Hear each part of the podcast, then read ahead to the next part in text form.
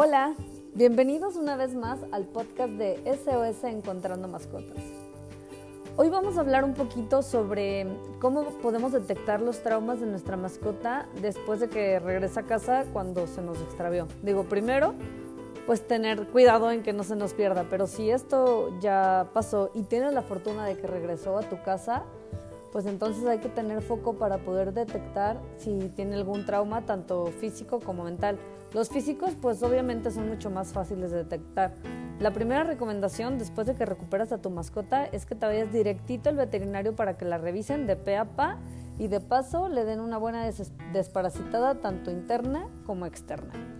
Después de eso, cuando ya estás con tu mascota en casa, vienen todos los problemas que se pudieron crear como miedos, fobias, cambios de carácter, entre muchísimas otras cosas.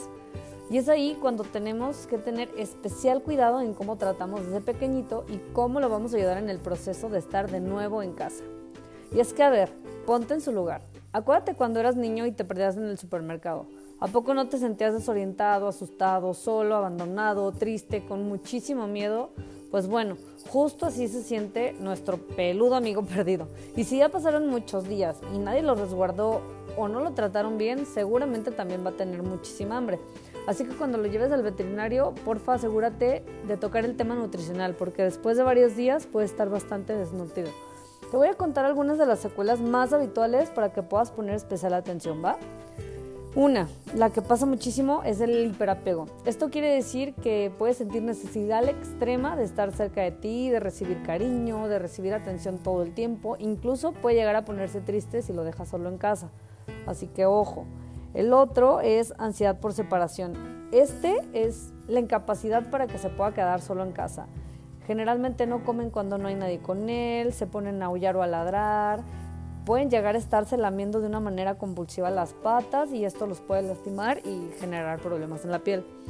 También pueden empezar a desarrollar miedo a los extraños. Eh, se van a sentir incómodos cuando están en compañía de desconocidos, no se van a dejar acariciar.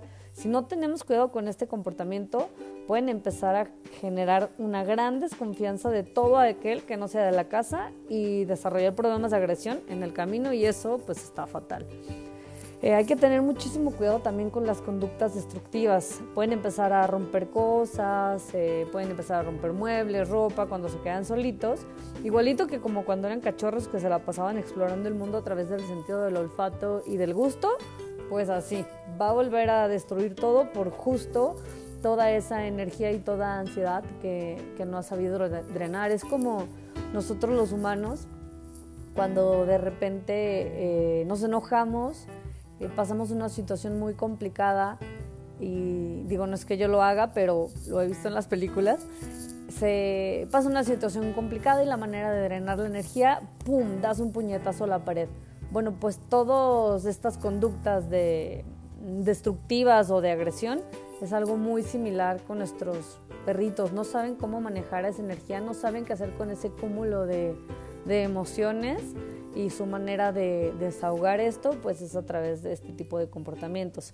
Y bueno, después de darte esta lista larga, bueno, no tan larga, de problemas eh, que pueden desarrollar un perrito cuando estuvo en la calle o en, en, muchas otras situaciones, pero en específico, si estuvo en la calle y no sabemos por qué tantas circunstancias pasó, pues también te voy a dar algunos tips para que puedas ir solucionando esos problemas en casa. Ahí te va. Una vez que tu perrito ya está en casa, tienes que ir viendo poco a poco cómo le ha afectado el tiempo en la calle y detectar cuáles fueron sus secuelas. Lo más importante es que tienes que tener muchísima paciencia, dale muchísimo amor, sé súper constante con las acciones que vas a seguir para que tu perrito pueda mejorar. Por ejemplo, eh, si tu perrito desarrolló mm, conductas de separación por ansiedad y se pone a aullar todo el tiempo, y entonces tú decidiste que para combatir esto vas a hacer separaciones cortas, te, vas a salir de la casa primero 10 minutos y luego te vas a salir al día siguiente 20 y al día siguiente 30. Entonces de verdad hazlo, sé súper constante hasta que llegues a tu objetivo, que es que tu perrito entienda que vas a regresar, porque si está teniendo esa conducta es porque tiene muchísimo miedo a volverse a quedar solo.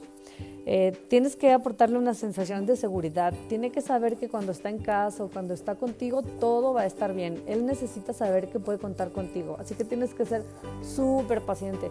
Si le gritas, si lo regañas, eh, sin, sin, un motivo, bueno, evidentemente va a haber un motivo, ¿no? Te rompió algo, pero pues ¿por qué te rompió algo? Tienes que entender qué es lo que trae él de fondo para que lo puedas ayudar y sea mucho más rápido todo este proceso de adaptarse de, de nuevo a la casa.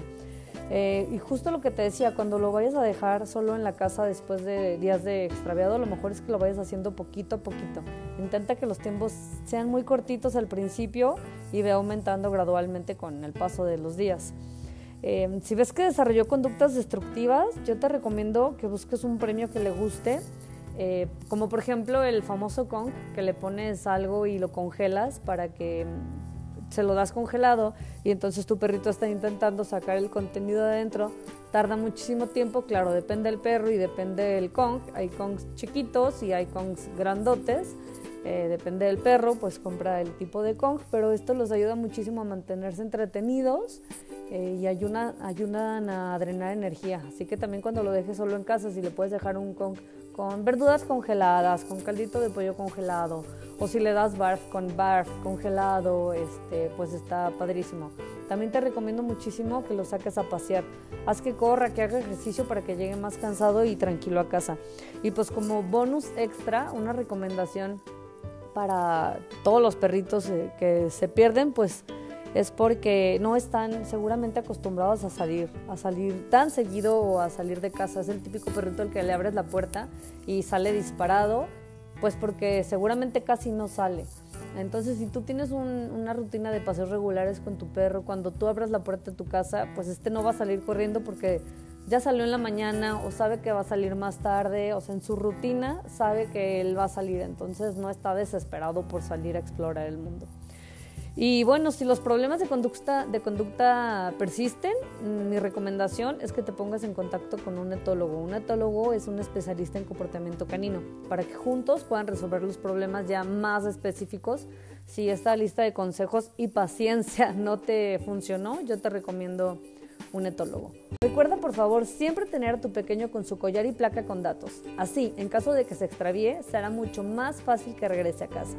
Si tienes una mascota extraviada o puedes ayudar a alguien que está pasando por esta terrible situación, compárteles nuestra página web www.sosencontrandomascotas.com para juntos lograr que regrese pronto a casa con su familia. No olvides seguirnos en nuestras redes sociales. Nos encuentras en Facebook, Instagram, TikTok, Twitter y Spotify como SOS Encontrando Mascotas. Gracias por escuchar este episodio. Sigamos juntos aprendiendo más sobre nuestros peludos amigos para saber compartir el camino aunque vivamos en mundos diferentes.